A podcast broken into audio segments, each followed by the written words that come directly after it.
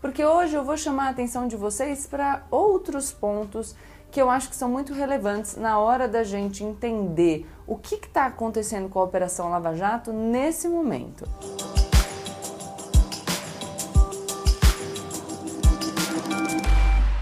Olá pessoal, como eu sempre digo, a partir de agora, menos emoção e mais razão. Aproveita, já deixa o seu like, se inscreve no canal e compartilha esse vídeo com seus amigos. Hoje a gente vai falar de Lava Jato e eu vou abrir esse meu vídeo já contando para vocês. Algumas pessoas me acompanham há mais tempo, outras vão chegando com o decorrer dos dias, então acho importante dizer que eu venho da advocacia criminal e que eu já fiz diversas críticas à Operação Lava Jato. Falei sobre a forma como a Operação Lava Jato usou as prisões preventivas, da forma como usou incorretamente as conduções coercitivas, eh, de como foram conduzidas as delações premiadas, da forma com que foram tratados os acordos de leniência. Falei um pouco sobre a concentração dos processos, todos sob é, a liderança ali do ex-ministro, ex-juiz Sérgio Moro no Paraná, apesar de muitos dos processos dizerem respeito a fatos que ocorreram em outros lugares e que, portanto, não justificariam a competência do ex-juiz Sérgio Moro. Uh, falei um pouco da politização do Poder Judiciário, já falei sobre a espetacularização do processo penal, que tem muito a ver com essa questão da politização do Poder Judiciário. Enfim, já fiz críticas, críticas, críticas e mais críticas e já fui muito criticada por fazê-las também. Num dos debates que eu fiz na CNN, no segundo debate, a gente falou de Operação Lava Jato e naquele momento eu foquei especialmente em falar dos acordos de leniência, fazendo críticas. Fui duramente criticada, diria até que com termos um pouco chulos, durante o debate, depois nas redes sociais, enfim. Eu, eu sempre sou muito aberta ao diálogo sobre as questões, mas eu acho importante falar das críticas que eu fiz à Operação Lava Jato, porque hoje eu vou chamar a atenção de vocês para outros pontos que eu acho que são muito relevantes na hora da gente entender o que está acontecendo com a Operação Lava Jato nesse momento. Vocês devem se lembrar, claro, que muito da eleição presidencial que aconteceu em 2018 teve a ver com o sucesso da Operação Lava Jato. Naquela época, você fazer críticas à Operação Lava Jato, e até algum tempo depois, era assumir publicamente que você era uma pessoa a favor da corrupção. Você não podia fazer crítica à Operação Lava Jato. Você tinha é, a Força-Tarefa do Paraná, a Força-Tarefa do Rio de Janeiro, vou dizer as duas principais aí, é, colocadas como os heróis da nação, os juízes, o ex-juiz Sérgio Moro, o juiz Marcelo Bretas no Rio de Janeiro, também como pessoas incontestáveis. E é, foi a Operação Lava Jato que, ao condenar o ex-presidente Lula, em segunda instância, inviabilizou a candidatura dele, fazendo com que a decisão da eleição presidencial ficasse no segundo turno entre o Bolsonaro e o Haddad. E o Bolsonaro, ele pegou muito da rabeira da Operação Lava Jato, tanto é, na definição de quem disputaria a eleição com ele, quanto em fazer essa defesa entusiasmada do combate à corrupção, até chegar num ponto de convidar o ex-juiz Sérgio Moro para ser o ministro dele. Essa é a relevância da Operação Lava Jato no nosso cenário político. Tem outras questões que importam, mas eu vou falar aqui do, do principal, senão o vídeo vai ficar gigantesco. É claro, eu, eu não estou me esquecendo do impeachment da ex-presidente Dilma, de jeito nenhum. É, eu só estou dizendo que eu estou pegando algumas coisas para que a gente possa ter um vídeo de um tamanho razoável. Mas tá, já entendemos que a Operação Lava Jato é muito importante e que o bolsonarismo bebeu muito da água do lavajatismo. Aí, com o Bolsonaro já presidente da República, um primeiro movimento que gerou alguma desconfiança foi a própria nomeação do Augusto Aras, porque desde que ele foi nomeado, e ele foi nomeado fora da lista tríplice, que é formada dentro do Ministério Público Federal, o povo já começou a soltar um epa! A desconfiança era de que o Augusto Aras estava sendo nomeado para servir os interesses da família Bolsonaro e um pouco na contramão daquilo que queria o ex-ministro Sérgio Moro. É claro que a gente precisa pensar que o ex-ministro Sérgio Moro, quando aceita o convite do Bolsonaro, e durante o tempo que ele permaneceu no governo Jair Bolsonaro, mesmo diante das tentativas do Bolsonaro de interferir na Polícia Federal, porque, enfim, quando ele sai do governo ele fala sobre isso, mas não foi a primeira vez que o Jair Bolsonaro explicitou a vontade dele de interferir na Polícia Federal. Então, o, ex-ministro Sérgio Moro e ex-juiz também faz algumas concessões. Mas, enfim, quando o Augusto Aras foi nomeado fora da lista tríplice, já surgiu aí um um desconforto de parcela do Ministério Público Federal e de parcela uh, dessa, desse público lavajatista que tinha se unido ao bolsonarismo na eleição de 2018.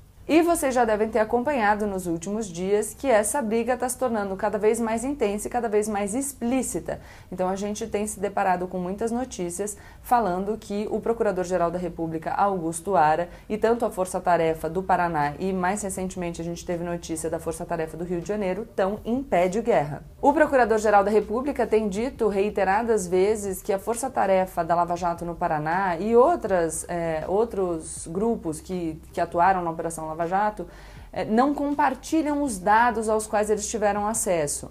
E a Procuradoria-Geral da República está tentando ter acesso a esses dados. Então a gente ouviu aí uma diferença de terabytes, o Procurador-Geral da República dizendo, vou dar uma olhada aqui na cola, o Ministério Público Federal em todo o Brasil tem 40 terabytes para funcionamento do seu sistema. E a Força Tarefa de Curitiba dispõe de 350 terabytes somente para si.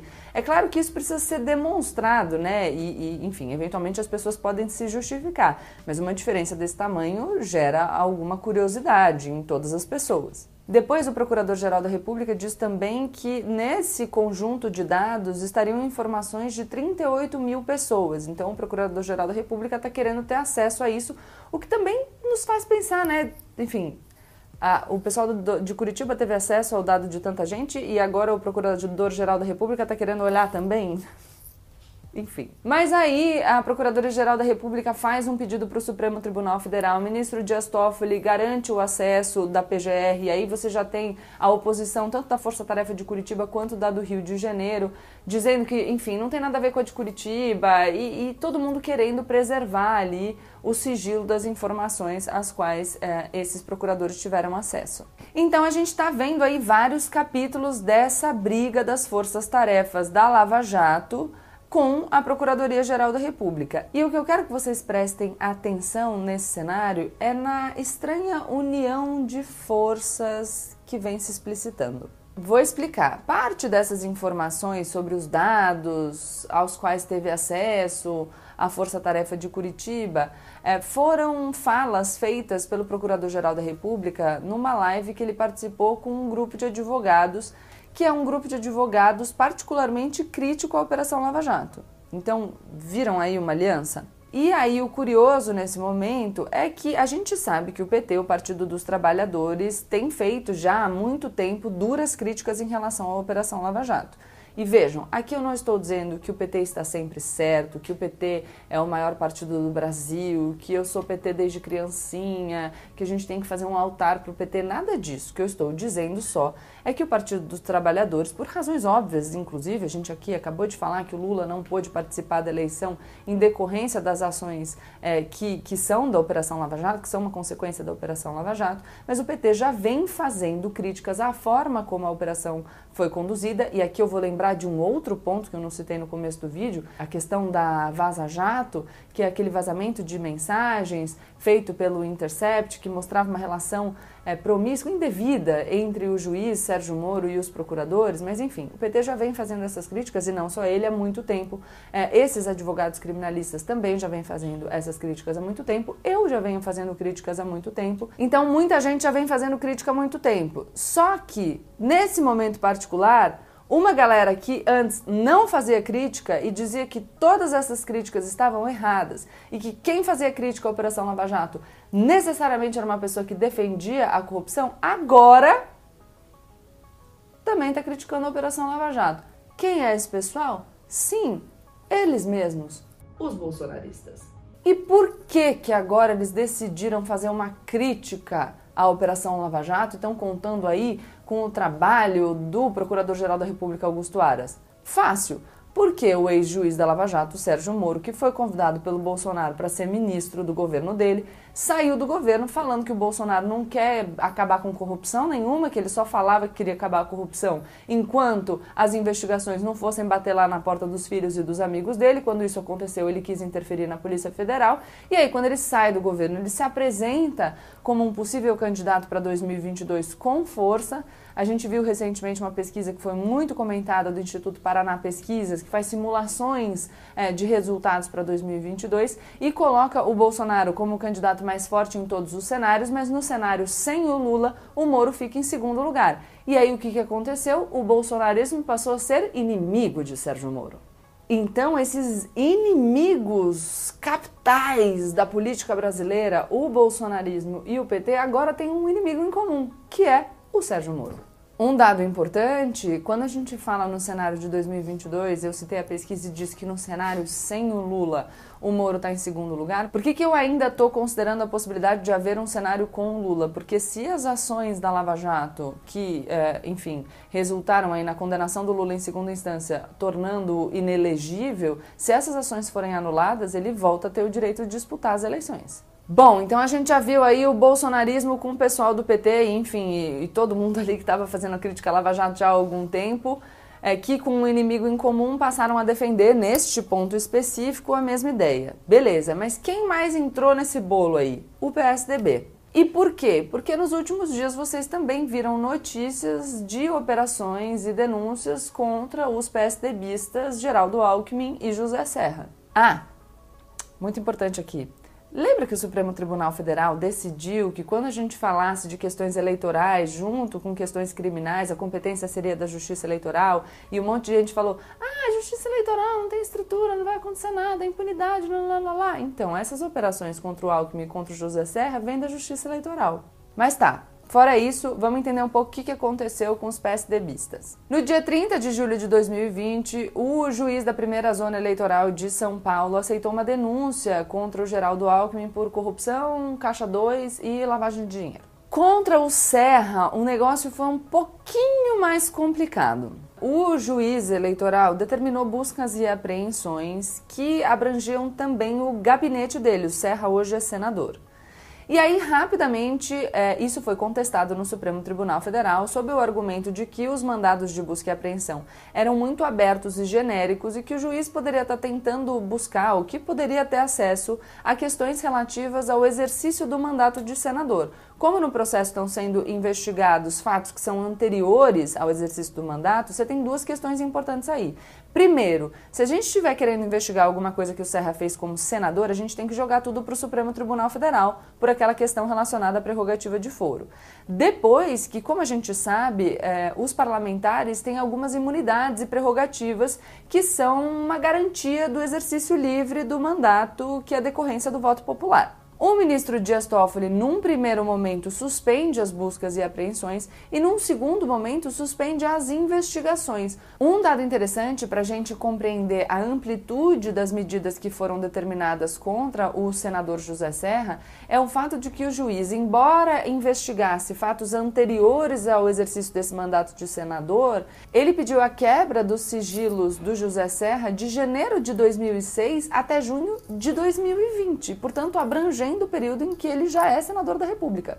A treta continuou porque, ainda que o ministro Dias Toffoli tenha suspendido o andamento das investigações, o juiz aqui em São Paulo aceitou a denúncia.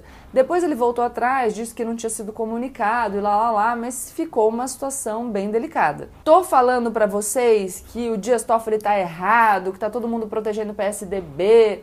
Não porque eu nem conheço o caso em detalhes, então, como eu sempre digo, é claro que a gente pode fazer críticas à ação desses juízes, a gente sabe que existe a espetacularização do processo penal, a gente sabe que o processo penal é instrumentalizado para fins políticos, mas a gente precisa ficar atento para entender que agora parece que o PT, o bolsonarismo e o PSDB têm um inimigo em comum. E tem esse inimigo em comum também a galera do Centrão que aliás são os novos melhores amigos do Bolsonaro. Gente, eu não sei se vocês estão ouvindo o barulho da obra que está rolando aqui perto da minha casa. Se vocês estiverem ouvindo, me desculpem, mas não tem o que eu possa fazer. O Bolsonaro, que se elegeu falando que ele era o anti-establishment, que ele não ia fazer a velha política, que lá, lá, lá, lá, lá, lá, lá, lá, lá, lá, porque eu sou, tava lá 28 anos na Câmara, mas era o antissistema. Enfim, sabe onde ele está agora? Ele está em São Raimundo Nonato, no Piauí, com o Ciro Nogueira do PP e eles foram recebidos aos gritos de uma população entusiasmada falando que queria o fim da Lava Jato. Sim, Este é o nosso Brasil. Estou dizendo aqui para vocês que o presidente da República não deve conversar com o Centrão? Não, não estou dizendo isso. Aliás, isso é o que eu falo desde que conversar com o Centrão era, nossa, motivo de exclusão do cenário da moralidade, principalmente por parte dos bolsonaristas. O que eu sempre falei é que é claro que a gente tem que tirar da política a negociação por interesses pessoais, mas o diálogo com parlamentares do Centrão é fundamental. Os parlamentares do Centrão foram eleitos pela população brasileira e têm legitimidade para estar lá e devem ser ouvidos, desde que estejam, quando ouvidos, representando os interesses dos seus eleitores. É assim que funciona uma democracia representativa. Mas claro que a gente fica muito curioso quando o bolsonarismo de repente dá essa guinada. Então, nossa, a gente é muito contra o foro privilegiado, agora que tem questão do Flávio Bolsonaro, a gente não é tão contra assim. Ah, a gente era muito contra a prisão domiciliar, mas agora que tem essa história do Queiroz, a gente, enfim, não é tão contra assim. A gente era muito defensor da Lava Jato, nós éramos os paladinos da moralidade no Brasil e toda pessoa que se opusesse à Lava Jato era necessariamente vigarista ou mau caráter. Mas agora a gente, tudo bem, gritar pelo fim da Lava Jato, porque, porque a gente muda. Nesse rolê do Centrão, então tem muito parlamentar do Centrão que também foi alvo da Operação Lava Jato, vocês sabem.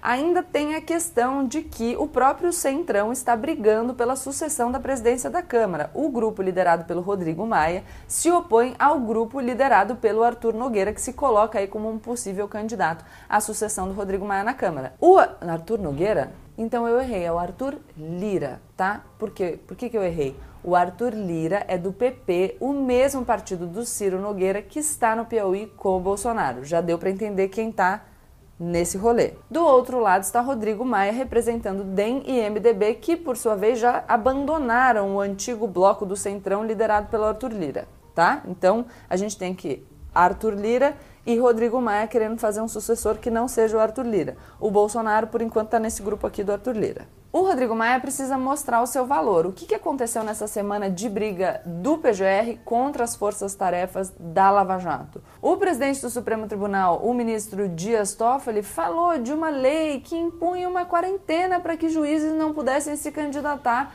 a cargos eletivos. Nossa, de que juiz será que a gente está falando?